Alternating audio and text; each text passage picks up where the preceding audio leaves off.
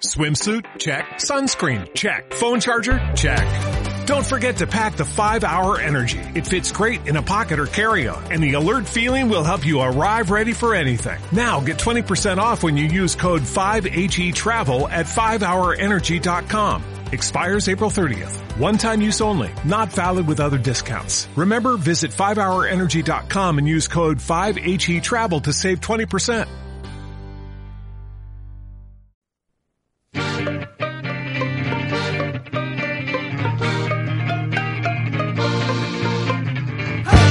Fútbol nacional e internacional, la actualidad del deporte desde la banca.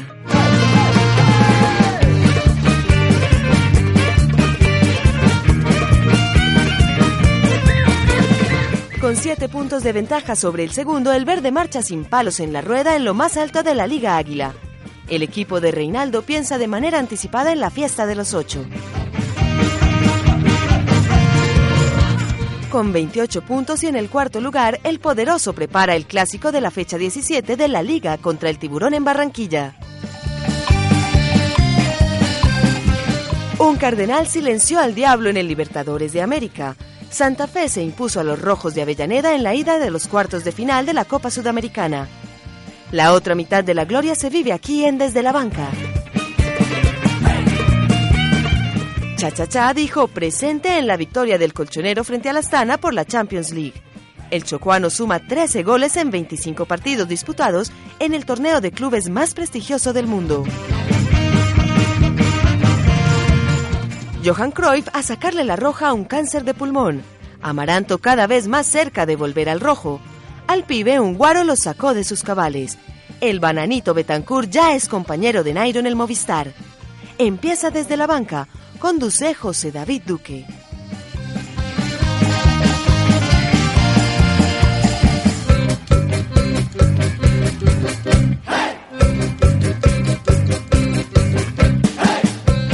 Hola, soy Fernando Uribe, jugador del Toluca de México y le mando un saludo muy especial a mis amigos de Desde la Banca, el mejor programa deportivo universitario. Un abrazo.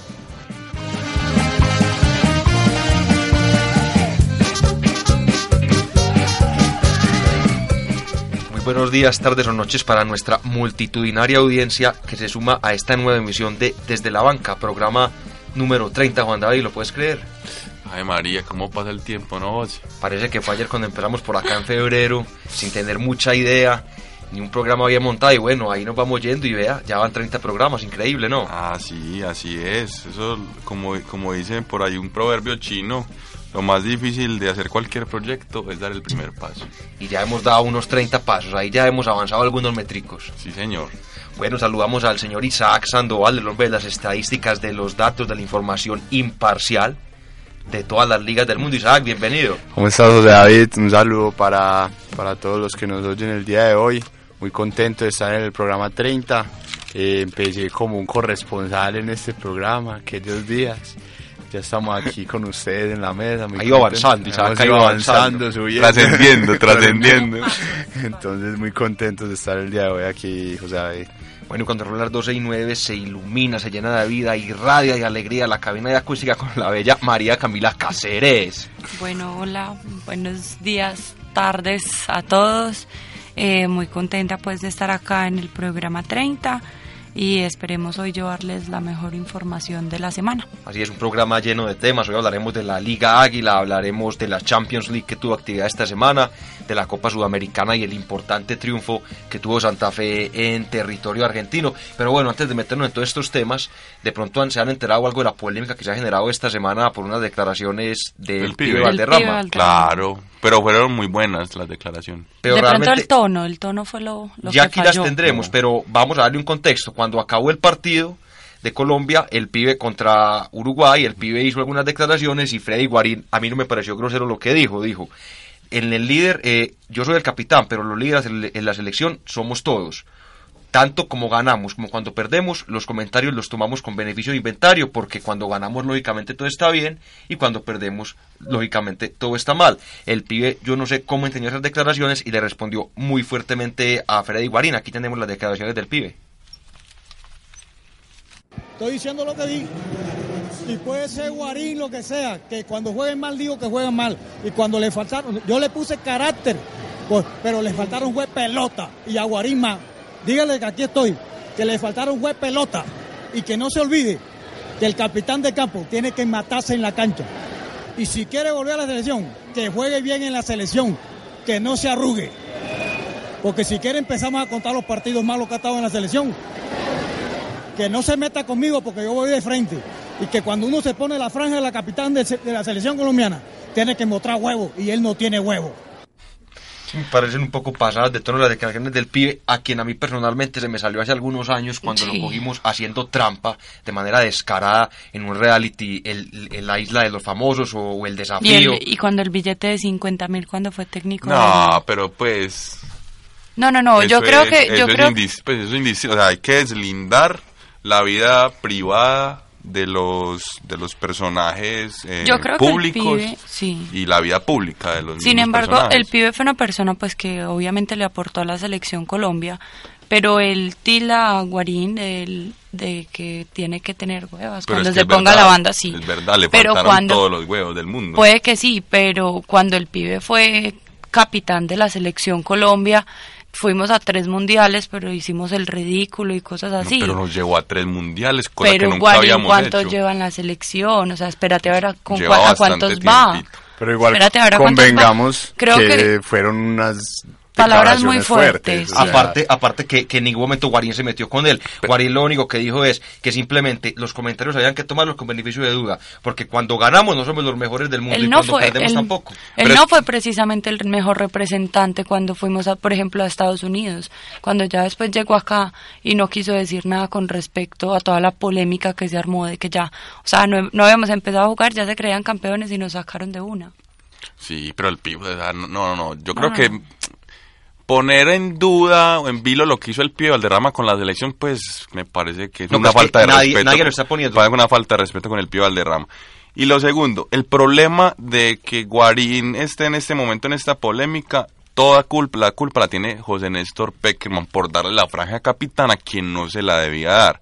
O sea, Guarín no ha hecho, no tiene los pergaminos para ser el capitán de la selección Colombia. Y de hecho no, no era titular, entonces una persona que ni siquiera era titular y no daba confianza ni cohesión con, con el respecto del equipo, no debía ser el No, capitán. obviamente, Pues y eso no, todos- no tiene ningún sentido. O David Ospina podría ser potencialmente un capitán. Lo que pasa es que yo creo ahí lo que hizo Néstor fue como quedar bien con todo el mundo porque en el Inter, Guarín es el segundo capitán después de. Icardi en este momento. Icardi sale y Guarín queda como capitán. Entonces, Néstor Peckerman, ¿qué hizo? Pues voy a quedar bien con todos y voy a poner el- al, al que menos, pues como menos problemas representa Menos. para mí. Más diplomático, por decirlo así. Porque Falcao en la banca obviamente no puede ser el capitán, ¿cierto? Entonces, Ni en la banca. Yo creo que acá en la selección Colombia estamos en una crisis de capitanía. O sea, después del retiro de Mario Alberto Yepes quedamos sin un horizonte claro de quién es nuestro capitán, pues desafortunadamente. Y eso es una cosa simbólica en el fútbol, pero es una cosa que pesa demasiado en el fútbol. O sea, de hecho, Mario Alberto Yepes todos nos sentíamos identificados con que él era nuestro capitán. Y yo creo que eso exacerba más inclusive el nacionalismo de un país y la gana que le- Claro. le pone un equipo. Pero si estamos cambiando de capitán cada partido, no. Pero un comentario antes de saludar a nuestro invitado, el señor Daniel Izaza. Mario Alberto Yepes se fue haciendo capitán. Mario Alberto Yepes era un jugador que no hablaba tanto al principio de su carrera en la selección Colombia.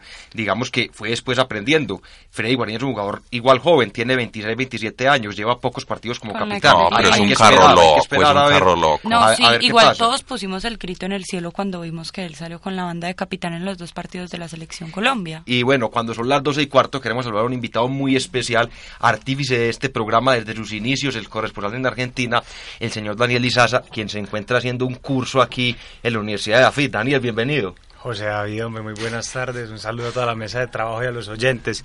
Es un placer para mí estar en este programa que lo vimos nacer y ya se está consolidando pues como el programa más importante de, de radioacústica y bueno, muy feliz de acompañarlos. Bueno, señores, y vamos a empezar a hablar de lo que nos trae, Daniel lo que nos está trae, como bravo de, lo por que, allá no- de lo que afuera. nos trae, que es la Liga Águila. La Liga Águila que este fin de semana, recordemos, no tendrá actividad a motivo de las elecciones regionales que se harán acá en Colombia. A propósito, vote a confianza, a confianza por el A que usted quiera, conciencia. pero vote a conciencia, no confianza. venda, no venda su voto. Y ayer, ayer, por el que le ayer precisamente, como lo decíamos en los titulares, Atlético Nacional se puso, se puso ya en línea, se puso ya, ya está a paz y salvo, digamos, ya no, ya no debe ningún partido y está en este momento como líder único del fútbol colombiano. Tiene siete puntos más que el segundo en la tabla de posiciones, tras vencer ayer al Patriotas en un partido interesante en la capital de la República. Juan David, ¿tuviste la posibilidad de ver ese partido? Sí, sí, claro que sí. Eh, estamos hablando del Partido Nacional, ¿cierto? Sí, el que está aplazado. Eh, sí, primero que todo, eh, como siempre, rescato lo extrafutbolístico que se vivencia en los partidos de Nacional. Mm, estadio totalmente atiborrado De de, hinchas nacionalistas, eh, hinchas con cara de paperos, hinchas de Nacional. O sea, hinchas tunjanos de Nacional, o sea, rescatamos siempre esa presencia Boyacos, más, boyacos. más, más tunjanos porque son de Tunja. Eh, o sea, son boyacenses más civilizaditos porque son de la capital. Eh, eh, bueno, y inclusive se debían claramente las dos barras, que son la cosa más graciosa, o sea, yo ayer hacía el estudio como antropológico y sociológico de lo que se vivencia respecto de las dos barras de Nacional que son de Bogotá, porque hay los del sur Bogotá y la nación. y la nación verdolaga, ustedes saben, entonces estaban totalmente separadas, pues, y se odian, y al final del partido escuché que, que hubo, pues, obviamente, enfrentamientos como casi siempre se enfrentan, pero es muy gracioso porque unos hinchas bogotanos, hinchas de Nacional, antipaisas, ¿Ah, que es la cosa más paradójica. Hinchas de Nacional. Sí, sí, es Pero una ellos cosa no- muy yo- paradójica. Hay una cosa, ellos no son antipaisas, son anti los del sur Medellín. No, antipaisas. No, ellos, ellos tienen es un conflicto con el manejo que Felipe Muñoz y Raúl, el otro líder de los del sur, le da a la barra desde acá, desde Medellín. Ahí fue que se independizaron. Bueno, eh, a mí me gustaría que algún, algún programa hiciéramos un programa de barras bravas solamente, pero bueno, hablemos del- de, la pelota. Creo que Nacional está haciendo... eh, ayer hizo un partido muy inteligente, partido muy, muy pragmático. O sea, con el partido contra Junior de Barranquilla hoy hizo un partido pragmático y, y lírico. O sea, desplegó un fútbol muy bonito y al mismo tiempo, digamos, eh, se replegó cuando se debía replegar, eh, contraatacó cuando debía contraatacar, y un partido también muy pragmático en Barranquilla, pero este fue netamente pragmático, y con un, gol de penalti, con eso alcanza pues para ganar un partido, pero mantuvo, digamos, el Patriotas estuvo atacando todo el segundo tiempo a Nacional, Nacional lo contrarrestó muy bien, y en algunos contragolpes intentó, pero no sé, como que no tenían pulmones, pues debido pues a la altura, pues que todos sabemos que Es una cancha dura. muy es muy muy muy bravo estaba en buen estado. sí, Sí, sí. esta vez estaba en buen estado yo creo que yo creo que la titularidad de Magnelli Torres eh, me, me gusta me gusta que, es- que estén veremos la de alguien que nunca pensamos que, que fuera a dudarse de su titularidad y eso está muy o sea demuestra que hay un equipo que tiene com- eh, Hay competencia interna. y me parece encantador eso Y ayer, ayer Magnelli entró y entró eh, medio aburrido a la cancha. Se veía, Totalmente. se veía apagadito, sí. apagado y caminando y jugó nada más 15 Caminando. minutos. Yo creo que él entró, él entró molesto. Él entró molesto y Porque es que la lo demostró. sagrada. Exacto. No se, no se toca, pero, pero se está dando cuenta que, que tiene competencia y eso es sano. Eso es sano dentro de un equipo. El que tenemos en su mejor momento es Jefferson Duque, quien se consolida crack. como el goleador La de la Liga. Águila. Y después de 12 una, lesión, goles. de una lesión muy complicada, no todos los jugadores vuelven bien. El ejemplo claro es Falcao. sí Y Jefferson volvió sin ningún problema. Y está en uno después de sus muchas lesiones. Más, y más después de una lesión de rodilla que te deja tan, Nueve meses. tan afectado físicamente. 12 goles, 12 goles en 14 partidos. Y de ellos no te los ha jugado como titular. Y creo que la segunda cirugía de rodilla que Sí, tiene es la sí, segunda. sí. Es la segunda. Realmente muy interesante por Jefferson Duque, quien a propósito, como lo decíamos en uno de los programas pasados, está a puertas de firmar con un equipo mexicano. Sería bueno también para que asegurara su futuro, por lo menos en la parte económica. No, yo creo que el futuro se lo asegura en Nacional mismo, pues, porque Nacional tampoco, pues, es un Yo- equipo yo pobre, tengo pues, que no esperanza- tiene con qué pagarle. De que la edad lo mantenga aquí. Sí, Pero es un hombre joven, tiene 27 años. Pero Sí, sí, pero igual no, ya es, igual por ejemplo, pa- europeo no es. No, ya que empieza lo el, pere- México. el peregrinaje No, y es el sueño de todo jugador profesional poder salir de Colombia, jugar en otra liga y de pronto saltar a Europa y no le puede cortar las alas pues a Jefferson y, si viene jugando bien y si es así, pues bienvenido que, emigre a otra liga. Pero a, mí me parece que, que tenemos carencia carencia de ídolos, pues últimamente, de hecho Nacional, el último gran ídolo que ha tenido Nacional pues Víctor Hugo Aristizábal, pues de así de gran ídolo, Víctor Hugo, o Juan Pablo Ángel de pronto también fue, pero yo creo que nos falta otra vez ese estandarte y más un delantero, eh, porque es que con Jefferson Duque los hinchas de Nacional sentimos como una ligazón, una trascendencia muy muy fuerte, cosa que no sentimos con ningún jugador de Nacional en este momento. Sí, porque la mayoría... Y, Jefferson inspira, exactamente, Jefferson inspira como el espíritu, la garra antioqueña y la... porque él es del popular, pues es que es, un paisa de abajo y, a los a los paisas les gusta esos paisas trabajadores gente que se levanta de, de, las adversidades como lo está haciendo Jefferson Duque y que es hincha del equipo, antes que nada es hincha del equipo, entonces eso se necesita en el equipo. Bueno, a mí me parece en puntual con el partido, yo venía diciendo que iba a ser un problema que Magnelli volviera, porque ya el equipo estaba armado y el equipo estaba muy bien coordinado. Y efectivamente me parece muy bien la, la, decisión que tomó el técnico de no meterlo de, titular inmediatamente. Yo creo que él necesita rodaje, incluso se notó en el partido contra Uruguay cuando entró, que entró mal, entró haciendo pases erróneos, no lo hizo de una buena forma. Y ahora que yo creo que el problema es con Chará, porque Chará después de que Magnelli entra, eh, queda descoordinado. O sea, es más que todo es, la posición de Chará en la cual se pueda mover libero por medio en el medio del campo. Entonces yo creo que va a ser un problema, digamos, como dicen los técnicos, un buen problema. Entonces creo que hay, hay, que estar pendientes de eso para el, para el próximo partido. No sé si Magnelli sea titular inmediatamente. Igual Magnelli es una persona que, que te da varias... Eh, posibilidades dentro de una cancha de, fútbol, eh, te toca el balón, te tira un pase gol, eh, te hace un cambio de frente, se asocia con el volante central, es capaz de, llamar al delantero que te vaya a recibir. Entonces, eh, yo creo que un elemento como Magnelli siempre va a ser positivo dentro de un equipo. Mm. y, lo metieron ayer faltando 15 minutos seguro para tener el balón, para aguantar el 1-0. Entró un poco, pero ya fue un tema más de, de, desmotivación, pero, pero Magnelli es una persona que yo creo que cualquier técnico en Colombia lo quisiera tener titular y por eso es, por eso juega en la selección. Y sin lugar a dudas es el jugador distinto, el jugador distinto de Atlético Nacional, el que le hace talento, el que le da la pausa, el que le da ritmo. Y bueno, a las 12 y 23, un poco retrasado, pero llegó el cumpleañero del señor Juan Esteban Garro, a quien a ¿Cuántas habrá tomado ayer? No, unas dos cervecitas por ahí. Tiene guayabito. Tres. Tiene tufito. ¿cómo terminaste de pasar tu onomástico 27 o 28? Eh, 27, hombre, José David, no, todo muy bien, afortunadamente, contento por haber llegado, eh, un poquito congestionado el tráfico en la ciudad, pero bueno, aquí estamos saludando al agripadito Juan David Correa, a María Camila, nuestro señor director Daniel, un honor tenerte acá con nosotros, y a Isaac Sandoval Cerna. Así es, ¿se nos queda algo más por decir de Atlético Nacional? Yo creo que no, José. podemos, escuchar el informe. La llegada de él fue programada para cuando fuera Nacional. Para que no, resaltar los 36 puntos en esta instancia Y a propósito de los 36 puntos, se acerca Nacional en la tabla de reclasificación. Estamos a tres puntos del Medellín. Está en el tercer lugar con 71 unidades, a tres puntos de Medellín y a dos puntos del Deportivo Cali. Vamos, para que no cuenta para, para el tema de reclasificación, porque recordemos que el, ya va el campeón. Así es, bueno, vamos a escuchar lo que, lo que dice el señor Juan Pablo Trujillo, quien no pudo venir hoy, tenía motivos personales de sus obras de teatro, pero nos envió muy puntualmente su informe sobre el partido de ayer. No lo molestes. Bien. Hola José, hola a todos los que hoy los acompañan en la mesa. De verdad es una lástima no estar el día en que conmemoramos el programa número 30, eh, pero por una situación, digamos, de estudio no, no pude acompañarlos. El partido de Nacional creo que fue un partido inteligente. Nacional consigue el resultado que necesitaba sin desgastarse mucho.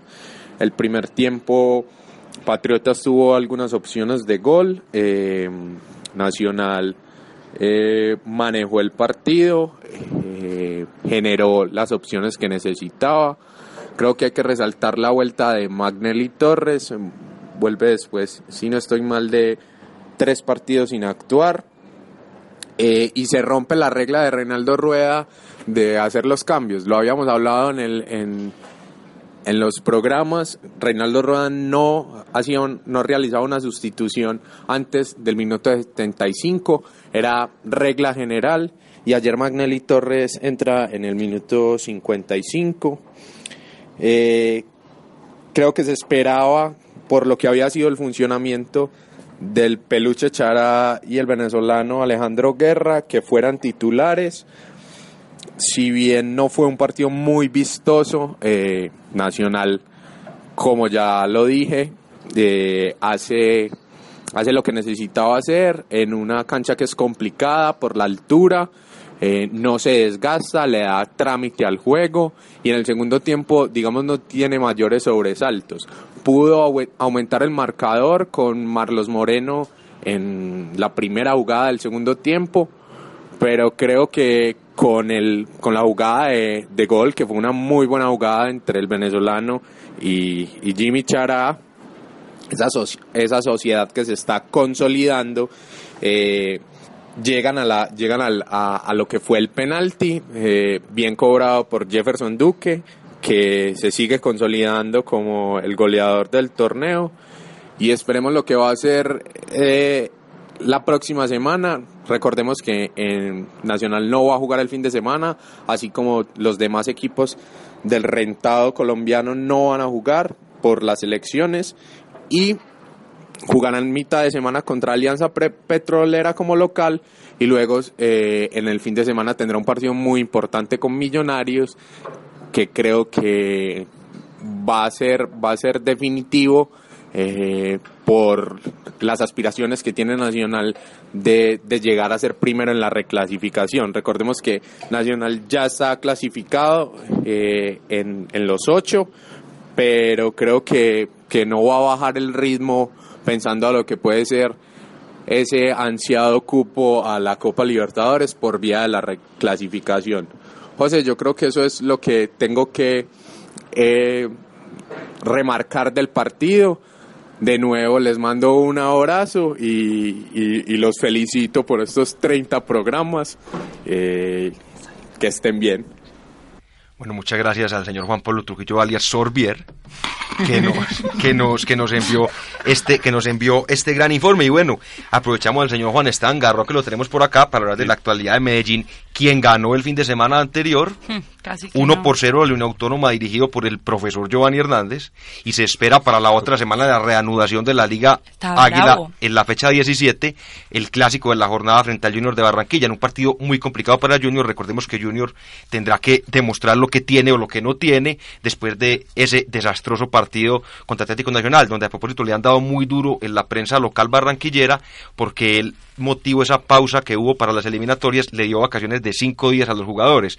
Y los jugadores volvieron un poco faltos de ritmo y Nacional les empacó cuatro jugando a media máquina, Juan Esteban. Va a puerta cerrada el partido con el medallo, ¿no? Sí, va a puerta cerrada ese partido. Será en la ciudad de Barranquilla. Y será un partido también muy duro para el Deportivo Independiente Medellín, que, digamos, eh, empieza a necesitar puntos en la tabla de la reclasificación y, también en, la clasificación del torneo. Eh, sigue el Medellín metido entre los ocho, pero, no, con una, bien. sino con una diferencia cómoda. Eh, en el equipo, en el partido contra Unión Autónoma, digamos que tuvo buenos momentos de juego el Medellín, pero en general eh, fue un partido medio aburrido y Cajáis marca por segunda vez, consecutiva. Y, anularon gol legítimo a Medellín, según dijo dos, Dos, era dos goles. Dos goles legítimos le anularon al Deportivo Independiente Medellín y Cajáis hace el gol en el momento en que el Medellín ya podía perder el partido porque el balón como que no entraba y fuera de eso entró dos veces y lo anularon. Entonces los jugadores ya se iban desanimando también y uno, bueno, otro empate o una derrota. Y finalmente David González, que es un grande, saca una pelota que era el empate y un autónomo al minuto 89 más o menos y bueno, eh, saca el Medellín esos tres puntos creo yo con más ganas y jerarquía que con juego y esperemos ver contra Junior por supuesto un buen partido y cuando hablan ahorita de Magnelli pues en Medellín se lo recibimos sin ningún problema, el mejor nacional ha sido creo yo el nacional sin Magnelli y al Medellín no le sobraría creo yo. A propósito del Medellín, Juan Esteban, está en conversaciones la dirigencia roja y al parecer volverá el señor Amaranto Perea el otro año al equipo rojo a terminar su carrera. Sí. Estuvieron en conversaciones con Amaranto y también se comunicaron con Mao Molina. Mejor dicho, quieren Y- rearmar el equipo de Copa Libertadores Y del 2004. cancelaron totalmente, o sea, dijeron que por favor no se ilusionen con un posible retorno de Germán Cano, porque este jugador está ganando demasiado en México y Medellín no tiene pues la capacidad de pagarle lo que se gana allá. ¿Y David Montoya también vendrá? No, ya están las inferiores, ya es del Medellín. Ah. No, y tendría que rebajar unos cuantos kilitos porque debe creo tener una por encima de los 100. barriguita cervecera Bueno, buena. bueno, bueno, bueno. Bueno, eh, señores, Medellín, ahí está entonces pegadito Medellín. Esperemos que si de pronto este año tampoco se le da el título o vuelve a perder otra final, por lo menos, por lo menos tengamos la posibilidad de ir a Copa Internacional. El otro año sí, José No, David. yo creo que sí. Pues no sé si, ey, no sé si para, si nos dé sinceramente, porque Medellín la verdad no está mostrando un buen, un buen juego. Y además Leonel tiene que replantear algunos de los jugadores que tiene ahí. Pues yo no entiendo, por ejemplo, Carlos Valencia que hace jugando fútbol, no. Ni la posición que ubica, pues en la que lo ponen, porque él mete un centro y la verdad siempre lo manda es como al tiro de esquina del otro lado. Eso es algo que venís marcando desde hace varios De- programas. Hace muchos programas porque él hace muchos partidos muy mal. Yo les digo a ustedes uno de esos vaticinios que nunca se cumplen, pero que fue que sería chévere que se cumplieran. Y es que el Medellín más peligroso en finales es el Medellín que entra con muchas ganas eh, al final de los torneos entre los ocho. Y Nacional, que es un equipo que parece que es campeón por anticipado, creo que va a tener que cuidarse un poquito del poderoso si logra estar ahí entre los entre los ocho primeros. Pero y no, qué miedo. Y a no, propósito- no, no, no, no. No, hay, equipos importantes ahí en los ocho. Santa Fe está Santa bien. Fe. Junior jugó un mal partido con Nacional, pero, pero Junior es un equipo también que, que ha El demostrado buen segundo goleador de la liga es Vladimir Hernández, el del Junior. El Deportivo Cali quiere quedar campeón y ahí está. Y tiene su cantera, hombre, que también juega muy bien. Partidazo contra Santa Fe del Cali de la semana pasada. Va a estar bueno las semifinales. Yo creo que, que vamos a ver buenos buenos partidos y, y nadie la tiene nadie la tiene ganada.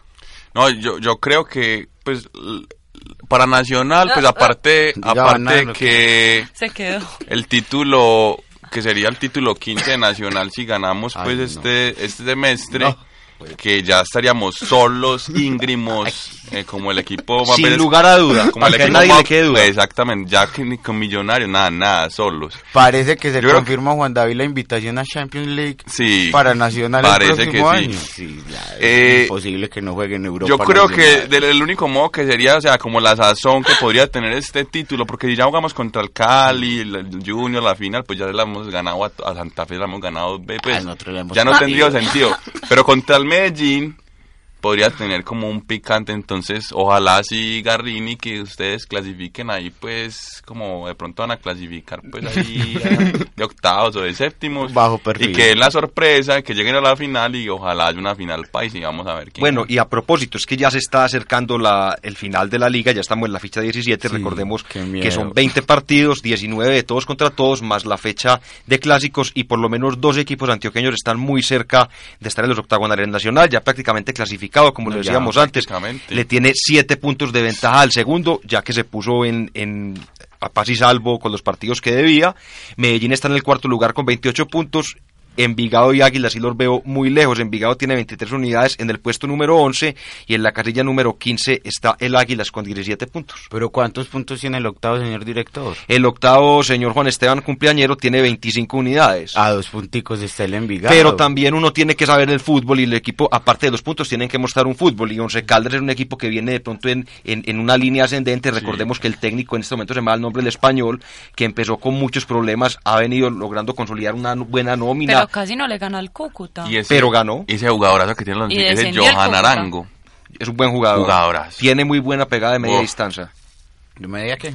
Distancia, Juan Esteban. No, es ese le está hablando italiano, Él es distancia. hermano La de Paula distancia. César Arango. Sí, él es hermano de Pablo César Arango, que- fue un crack, que le dicen el Gerard colombiano. Y bueno, señores, ¿qué les parece si a las 12... descendió el Cúcuta. Cuando jugaban el América campeón contra el Medellín. El doblemente glorioso se fue para la B. Mencionaron de pronto El que el señor Carlos sí, señor. Antonio Vélez dice que Nacional es el Bayern Múnich colombiano. Pero tiene toda la razón. Pues sí, es Por un equipo supuesto, muy organizado institucionalmente, un equipo con una buena sede. Está haciendo es una analogía, Garrinis. Vos Ah, entendés claro, la es una analogía, por sí. eso te digo, es una analogía. ¿Cómo no, sería el Boca de de acuerdo. Argentina? Es- Bueno, eh, señores, y pongamos orden aquí en este programa número 30. Regañado. Ayer, ayer empezaron a jugar los cuartos de final, los partidos de ida de la Copa Sudamericana. Algunos resultados importantes a destacar. Huracán le ganó 1 por 0 a Defensor, el Atlético Paranaense 1-0 al Luqueño, ese es de Paraguay, De Paraguay. al Luqueño de Paraguay, River Plate, quien va en busca de repetir su título y hacer una nueva hazaña en el fútbol suramericano, le ganó a un equipo desconocido, ya lo hemos hablado aquí, el Chapacoense, equipo brasilero. ¿Cómo llegó hasta allá? Y finalmente el Rojo de Avellaneda perdió en casa allá en el Libertadores de América frente al sorpresivo Independiente Santa Fe. El Increíble. León. El León. Así es, victoria importante de River a, a Chapa, Chapacoense. Tres goles por uno. Jugó el señor eh, Eder Álvarez Balanta. Lo hizo bien. eh, y lo hizo, lo hizo bien. Empezó un poco, un poco dubitativo, pero después mejoró y subió el nivel. Aquí River le toca llegar a Florianópolis porque el aeropuerto de Chapacoense no tiene eh, para recibir eh, eh, a- la parte de aduanas y de, y de inmigración. Florianópolis, la, la tierra de un gran tenista, de Guga Kirten. Exacto, Ah, el sí, flaco claro. Gustavo eh, Cuerten. Eh, Huracán le ganó 1-0 a Defensor y, y muy bien por el Globo que, que le ha tocado sufrir pues en los últimos años las victorias de San Lorenzo, su eterno rival, entonces muy bueno que el Globito se meta ahí y Sin bueno, el Pato Toranzo, ¿cierto? Porque se estaba lesionado. el Pato Toranzo estaba afuera, exacto. Bueno, y a propósito del partido Independiente Santa Fe, un- el marcador realmente fue un poco mentiroso y se le debe solamente a Rufai Zapata. Sí, señor. Tapó penal, tapó opciones Y ese clarísimas. tiro libre al final que la agarra abajo en, en el segundo palo. y realmente un muy buen gol de Santa Fe. Se- también tiene culpa el arquero porque regala absolutamente todo el palo. Pero bueno, Se comió el penal. pero, ¿Quién pero hizo el gol de Santa Fe? Qué pena. Eh, un Lewin. Leivin, Leivin Balanta. Otro Balanta, Juan Esteban. defensa. un- de- ese, ese- ese no es por la izquierda, un lateral, Me lateral mataste. izquierdo. Sí, sí, lateral en todo caso lo, hizo por la izquierda. Aquí nos dice el compañero Daniel Pérez que efectivamente lo hizo por la izquierda y bueno, un resultado muy importante para Santa Fe, muy importante para Santa Fe, quien espera en ocho días ratificar este importante marcador en Bogotá y clasificarse a una semifinal de este importante torneo suramericano. Pero sacó un resultado muy importante de Santa Fe. Uf. Sin lugar a dudas, sin lugar a duda, De- habrá que esperar. De hecho, históricamente, el único que equipo, aparte, Millonarios había ganado contra Quilmes en la época de Willington Ortiz, en, en Argentina. Y aparte de eso, solamente Nacional había ganado en Argentina, que ha ganado muchas veces en Argentina. Varias. No, es que Sí, como cinco dicho, veces. ¿Qué haremos, pues? Si no Ah, estoy mal, le ganamos a verdad, Boca. hombre, revi- revisa, le había- revisa la le historia, hombre. Ya ha ganado a. Rosario Central, a pero Newell's, a Boca Juniors. colombiano le había ganado Independiente. Allá, no. Pero, exactamente, pero Yo San- creo que era la cosa, Santa Fe la primera vez que gana. Argentina, seguro. Pero ningún equipo colombiano le había ganado Independiente, en Libertadores. de no. No le América. había ganado. En el estadio de. No, No, no, no. el Tolima jugó hace como dos años allá un partido de Copa Suramericana, pero Y quedó- Pero empataron, creo. Entonces, un triunfo histórico para el fútbol colombiano también. Así es, y para destacar de Santa Fe, sin, sin Omar Pérez, el equipo logró un funcionamiento importante, buenos resultados, sin su jugador más importante, quien a propósito estuvo en el banco ayer, estaba de pronto, si el partido hubiera estado un poco más complicado, el técnico Peluso hubiera contado con él, pero es lógico decir, ¿para qué lo va a arriesgar? Un partido ganado, de pronto un golpe o algo, una- que se vuelva a lesionar, no más bien aguantémoslo y lo ponen aquí ya la otra semana para ratificar eh, eh, este importante resultado. Y en vivos en todas las competiciones, eso también hay que marcarlo. Sí, Sí. Muy, hay que recalcar eso. Y a propósito de eso, ¿ahí en qué momento, y les quiero preguntar a ustedes, el técnico será que debe definir prioridad en uno de los torneos? Claro, Sí. claro, porque en, precisamente aquí en Colombia, con las dos competiciones locales, se, se pues como que se trocan con las con las fechas de, de De las competiciones internacionales. Entonces va a llegar un momento en el que no va a tener plantel para Precisamente con por todo. eso es que la final de la Copa Águila está aplazada indefinidamente hasta que le sepa Santa Fe cuándo queda eliminado de uno de los torneos, específicamente Copa Suramericana, para Sí, poder esto- tener Esto, ya pasó con Nacional y con Nacional no hubo ningún tipo de, de condescendencia. De miramiento. descendencia. No, Ay, pucha, pero ¿por qué tienen que meter a Nacional en todo? porque Nacional es un equipo grande que está en absolutamente No, todo. pero estamos hablando de Santa Fe. Es el mejor O sea, equipo no de América. Cami. Digamos que, digamos que, diga- no, yo lo decía porque sentó precedente ese, ese caso que Nacional llegó a la final de la Sudamericana, seguía vivo en los dos torneos locales y hubo una semana en la que tuvo que jugar como cuatro partidos con dos días de, diferencia entre, entre cada partido. Obviamente esa semana fue caótica, entonces esa semana creo que logramos apenas una victoria y como dos empates y una derrota. Y Santa Fe no tiene una nómina de 36 jugadores. Exactamente. Como va a ser- Nacional. Creo que va a ser muy difícil, va a ser muy difícil para Santa Fe cuando llegue ese momento si, si sigue pues avanzando en la competencia internacional. ¿Qué estará Bueno, pensando? eh, ¿Qué estará señores, pasando por la cabeza de Daniel Torres? No- y Luis nos, queda algo, nos queda algo por de la Copa Sudamericana. Podemos cruzar el Atlántico hacia tierras europeas para hablar un poco de lo que dejó la Champions League y las ligas locales del viejo continente. Vámonos en barco.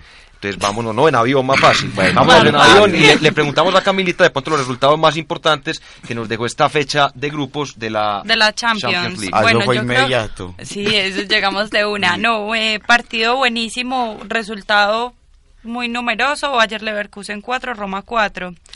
Eh, Arsenal, yo creo que fue más. un ¿Sin David Ospina o con. David Ospina? Sin David Ospina. Quien a propósito le enviamos las condolencias, uno sí es muy de malas, hombre, que se le metan a uno a la calle y le roben el carro en Londres. Estando lesionado. Por aquí decía Isaac en forma jocosa que seguramente fue un colombiano el que se le metió. ¿Sí será que es cierto? Seguro. Y a Pogba también lo atracaron es jugando el partido del fin de semana con la Juventus. Al Pogba. Recordemos también que hubo una final que jugó Liverpool cuando el arquero era Pepe Reina y mientras se jugaba esa final también estaban Ajá. atracando. a- El fútbol es muy inseguro, hermano. No, no juegue fútbol mío porque lo van a robar. Bueno, Camilita, continuemos con los resultados. Bueno, eh, el Arsenal ganó 2-0 al Bayern München en el Emirates. München. Wow. Uy, Wow. estatus. El Dinamo Zagreb y el Olympiacos eh, ganó el Olympiacos, el equipo de Felipe Pardo que jugó 83 minutos. ¿No marcó? No marcó. Hizo casi, hizo casi un gol que se comió ese delantero del Olympiacos y eso salió en el no top ten y todo. Pues, impresionante, se lo comió todito. ¿Quién? Bueno, Pardo. no, No, no, no. Pardo. Él hizo el pase. Pardo hizo la jugada perfecta y se la comió el otro delantero. Bueno, ganó 2-0 el Barcelona. Yo creo que eso pues como que no es sorpresa. con a propósito, con uno de ellos dos goles, un gol de Luis Suárez, quien llegó, si no estoy mal, a 32 goles en 55 partidos de la UEFA Champions League. No, querido, los dos fueron de Rakitic. Ah, de Rakitic. Pero está muy bueno. Pero el bueno, pero en todo caso, en el, en, el, en el partido, yo parezco César Augusto cada día más, no. En el partido anterior de la. Champions que se había que se había marcado, había llegado a su gol número 32. Ah, Camilita.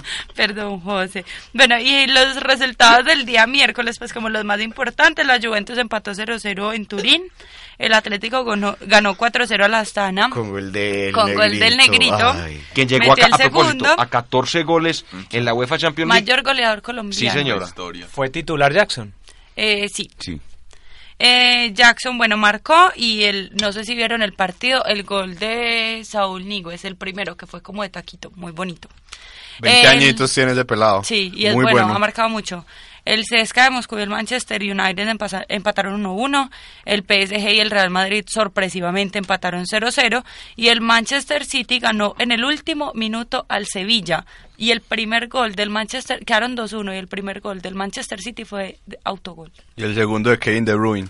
En el Excelente. minuto 89, Ese grupo 90. del Manchester City y el Sevilla está como bueno. Está Duro. durísimo, Está durísimo. De la muerte ese. si realmente habrá que ver qué otros resultados se dan cuando vuelva a tener actividad la Liga de Campeones. Bueno, Que- y hay una cosita pues para resaltar en la Europa League, el Sporting, el equipo de Freddy Montero ganó 5-1 y Freddy Montero anotó gol. Freddy Montero, que lleva más de 50 goles desde el 2013, que partió a su nuevo destino. Y nunca lo han Cierto convocado. que a no está peludo. No, está como Teo, más o Ah. menos como Teo. Sí, le cambió como el estilo y todo. Me pregunto yo, el me pregunto yo por qué no lo citan a él en vez de a Teófilo, por ejemplo. Yo leí hoy un está comentario. rindiendo de una mejor forma y digamos que tienen unas formas de jugar también parecidas. No, en vez no, de a Falcao. pero yo no- yo no hoy en una, eso. hoy en una, me- pues ya que mencionan a Teo, muy particular. Estaba leyendo un comentario con respecto a todo lo del pibe que hablamos al principio del programa y yo creo que no falta el costeño pues que engrandece demasiado a Teófilo Gutiérrez dijeron que el por qué no era el capitán de la selección si tenía tanto si, si tenía tanto para mandar dentro de la cancha y que era muy calmado dijo Pues que Calmado. es- este tema del capitán, y ya que lo vemos a hablar, realmente sí, sí es un tema muy complicado y realmente no lo hay. Daniel, por ejemplo, ¿qué piensa de eso? ¿Quién para usted debería ser el capitán? Carecemos un poco de liderazgo en la, en la, en la selección. Eh, ahora hablaban de en la cancha de, la falta que hace Mario Alberto Yepes en el camerino, lo que hacía Farid Mondragón era muy importante en el Mundial cuando estaba Peckerman. Eh, sin embargo, eh, yo, no le, yo no le asocio, digamos, el mal momento que vivió Colombia en Uruguay a la falta de, de liderazgo y capitanía, sino de pronto en la estructura de juego, no estamos, no tenemos una identidad de juego y a veces no es, no es el hecho de que haya un capitán y que resuelva eso. Yo creo que nos falta un poco más de trabajo, tenemos que, que avanzar en, en- en la parte de, de- de la generación de juego, generar opciones, jugar a algo, hacer 5, 7, 10 toques para volver a, a encontrar la memoria futbolística de Colombia. Yo creo, eh, yo creo que en clave lo que decía Daniel a propósito de Mondragón y Mario Alberto Yepes, creo que Peckerman podría ir pensando en Juan Carlos Henao y Luis Amaranto Perea. Digamos, La araña ¿Para Nao. posibles capitanes o qué?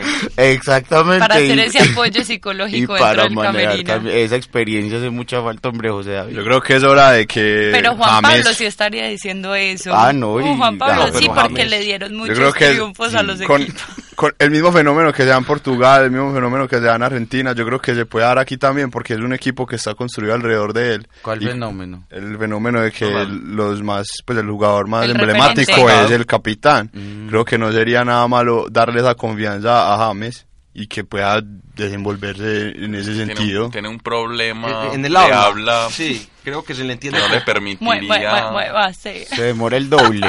Pero hay jugadores con experiencia, un Cristian Zapata yo creo que sí, pronto También puede ser Cristian Zapata. el mismo Murillo ya está David yendo Ospina. No, pero para Murillo le capitán todavía falta. no. David Ospina y Camilo Zúñiga, si recupera otra vez el nivel, puede también tener la banda de Zúñiga. capitán. Pero yo Uh. insisto, tienen que llamar al doleado Ramírez a la selección. No tenemos quien tenga ese, ese primer pase del volante central hacia adelante. Es que ahí está la clave de, que, de lo que hace que se fue a Abel Aguilar, la selección, no- porque no ha podido volver de, de esta penosa lesión que ha tenido. Es Pero al esto- doleado es que está lesionado, ¿o ¿qué? No, pero No. al doleado como que no es del feeling del todo del señor José Néstor que Peckerman. Igual que. Jackson, ¿cómo así? Pero, pero también convengamos que no ha buscado alternativas en el medio local. También eso es algo importante que no ha hecho Peckerman. Por ejemplo, hemos hablado aquí varias veces de que tal vez de la convocatoria de Daniel Torres. Torres. O no sé, Cuellar, que también es un buen Pero igual jugador. no aportarían para llegar a ser capitanes. No, no, Ah, para no, ser no, no, capitanes Por no, eso, digamos, la experiencia. para Yo tomar creo que ese... con lo que dice Daniel es por la experiencia que tiene el doleado y porque ya ha estado en selección Colombia. no sé. y por porque la selección necesita ese tipo de jugador. Yo recuerdo muy bien en el partido contra Uruguay a Freddy Guarín detrás de cuadrado casi escondiéndose, Murillo saliendo con el balón y Guarín señalando por el otro lado a Fran Fabra para que Murillo hiciera un pase casi milagroso cuando Freddy Guarín tiene que ser el jugador que venga y busque a Murillo, reciba el balón y, haga ese pase pase con el que empieza a salir el equipo. Y es difícil pedirle a Guarín también ese, ese tipo de, de- de Sí. situaciones porque es un jugador más de vértigo, que va más al ataque, que le gusta jugar más claro. suelto Que le pega. y que le quiere pegar y tiene muy luna. buena larga eh, media distancia, pero pero ese primer pase eh, no tenemos ese jugador. Carlos Sánchez eh, se muele en la mitad de la cancha, pero de pronto con la pelota no es el que más sabe y, y nos perdemos no- nos perdemos un poco como en el formato. A propósito de la selección Colombia, ya están los delegados de la Federación Argentina de Fútbol en Barranquilla buscando sitio de concentración y hotel para este partido que se realizará Para que no les hagan el- bulla. a, a mediados de noviembre. Martes O sea, 17 yo de noviembre a las imposible en 3.30. Barranquilla. Bueno, pero yo estoy muy preocupado. Camilo Vargas sería el que va a reemplazar, obviamente, pues porque es el segundo arquero de la selección a David Ospina. Camilo Vargas, quien a propósito Yo estoy tuvo- muy preocupado. Tuvo buen partido ayer, fue titular ayer con el Atlético Nacional. Eh, casi se le va un gol por debajo de las piernas, pero... Bueno, hay que darle No, a- pero- hay Pero eso le pasa a todos. ¿No le pasó a Neuer también esta semana? No, No. Pero, no, pero es que la diferencia, usted compitiendo contra el Manchester United, el Manchester, y usted el Contra único par contra el. Patriota en, en Boyacá, no. No olvidemos a Juan Carlos Henao. De Bueno, hecho, pero- Rufa y Zapata me parece Listo. que sería un mejor arquero para la selección en No, este no, momento. no, no, por favor. Too much. Por favor. Rufa y Zapata. Rufa y Zapata ya ha sido eh, selección Colombia, y está papi. no. Castellanos es bueno. Leandro. Pero él está en las otras competencias, pues. A mí me parece que no Camilo Vargas ha cumplido una muy buena función. Pero no tiene nada de bagaje internacional. Ropa y Zapata tiene mucho más bagaje internacional. Por acá afuera nos dicen que Agustín Julio estaría... Agustín. Experiencia y para- tradición. Para, en ir el hablando arco. con el fútbol internacional y hablar de pronto de otros deportes, ¿tenés algunos partidos importantes o destacados para la Liga Española esta fecha? Esta fecha juega el Barcelona contra el Eibar, el Sevilla contra el Getafe, el, Real- el- el Getafe, Getafe, Real Madrid, Celta A propósito, el y Real Madrid Atlético de Madrid, vuelve Luka Valencia. Modric, vuelve Luka Modric al Real Madrid, un, impor- un jugador importante. Con Real- respecto a Liga Española, escuché, estaba viendo el partido del, del Atlético el fin de semana pasado y escuché un dato que me llamó mucho la atención.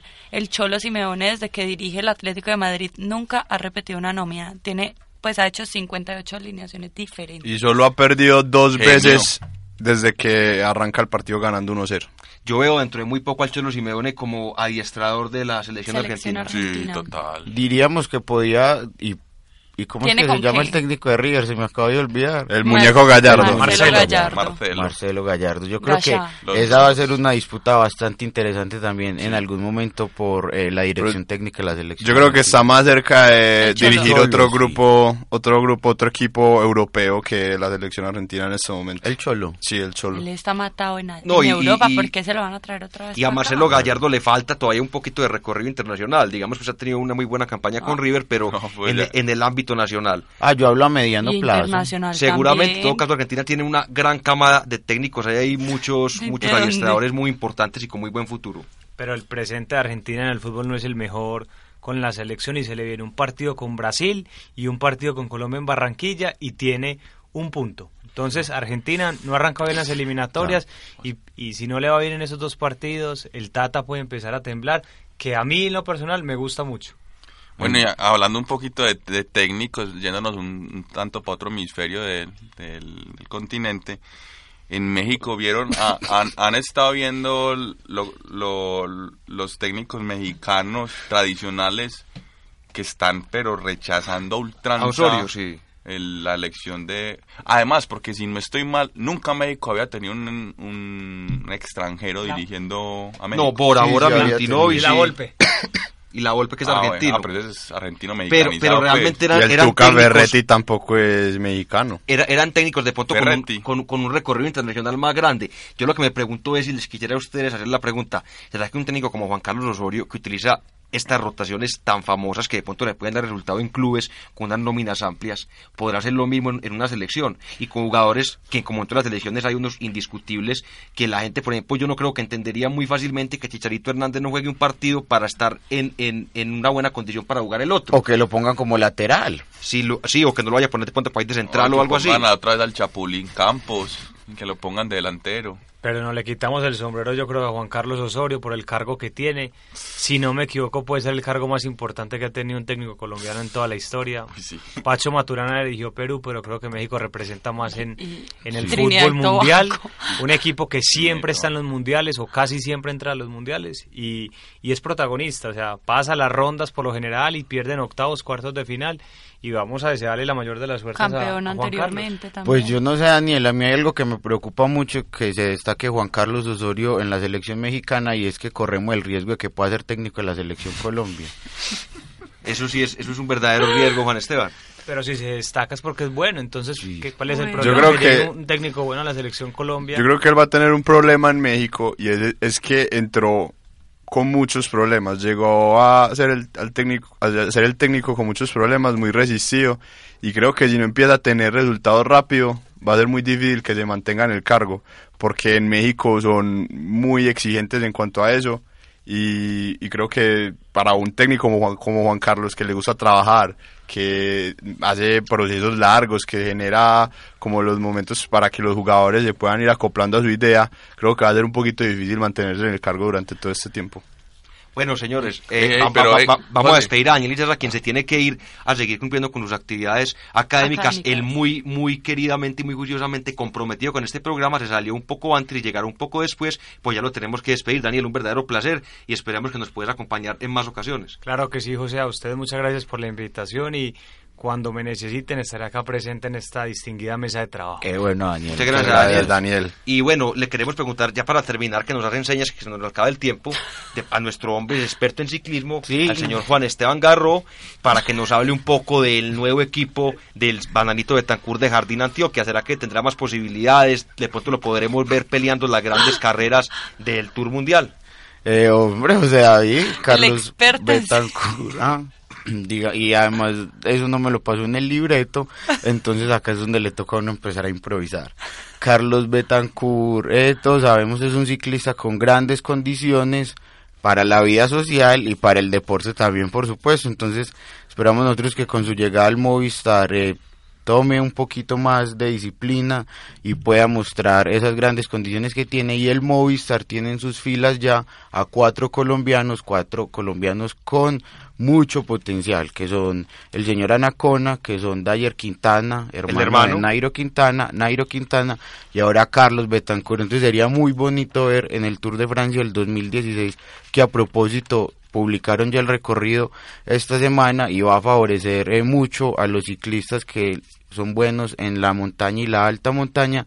Entonces, será muy bueno ver eh, medio Movistar con la mitad de sus integrantes colombianos destacándose en la en la montaña. Entonces, esperemos que Carlos Betancourt lo espero yo, digamos con mucho optimismo. Además, creo que es la última oportunidad de este ciclista en Europa pueda destacarse y disciplinarse en el Movistar Team. Y Valverde, que también es casi colombiano. Sí, Valverde ya prácticamente y acá saludamos al señor Juan Pablo Trujillo, nuestro sorbier. Así es, y bueno, queremos agradecer a- al señor Daniel Pérez, a Alejo Muñoz, al gran Mauro, a María y por supuesto a Aleja por la presencia. También saludamos a, la novia de Alejo que nos está escuchando, a Jennifer. Al- y, Le a, un damos, le saludo. damos un saludo muy y a especial. nuestro oyente número uno, yo creo, Sebastián Botero, que también Lógicamente, a nos está propósito, le agradecemos, Calidad, le- Y al primo mío, acordate, José. le agradecemos Daniel Correa. a Daniel Correa y le agradecemos muy especialmente a Sebastián Botero, alma, nervio y vida de este programa, quien nos ayudó con la nota muy interesante de Fernando Uribe el saludo, para, el saludo. para este programa. Y bueno, ¿tienen de pronto algún dato de cierre? ¿Alguien se, de saludar a alguien o algo? A Juan Pablo Trujillo, un saludito Juanpa. Trigésimo programa. ¿Cómo le parece? Así es. Y bueno, entonces nada más que decir, Isaac. No, No, feliz un saludo para cumpleaños. todos. eh, un saludo para Jennifer, de parte de Alejandro. Bueno, María Camila tiene algún Eh, saludo no, para alguien en especial. No, pa- eh, felicitaciones a nosotros por el programa 30. Tenemos la misma edad que nuestro director prácticamente. Casi una pieza de museo. Juan David de pronto tiene alguna, algún saludo para alguien o algo. Eh, no, a Daniel Pérez. eh, esperamos verlo en esta mesa en los próximos día. días. Es que tenemos un gran problema con él y es que tiene una clase hasta las 12 y no lo dejan salir antes. Entonces llega muy tarde y aquí realmente esperamos a muy pocos. Y señor Juan David, Wow. cuídese esa gripita. Y bueno, señor, entonces nos vemos la otra semana después de las 12 del día en nuestro programa número 31. Muy bien. Hasta luego. Todos. La misma. El fútbol nacional e internacional, la actualidad del deporte desde la banca.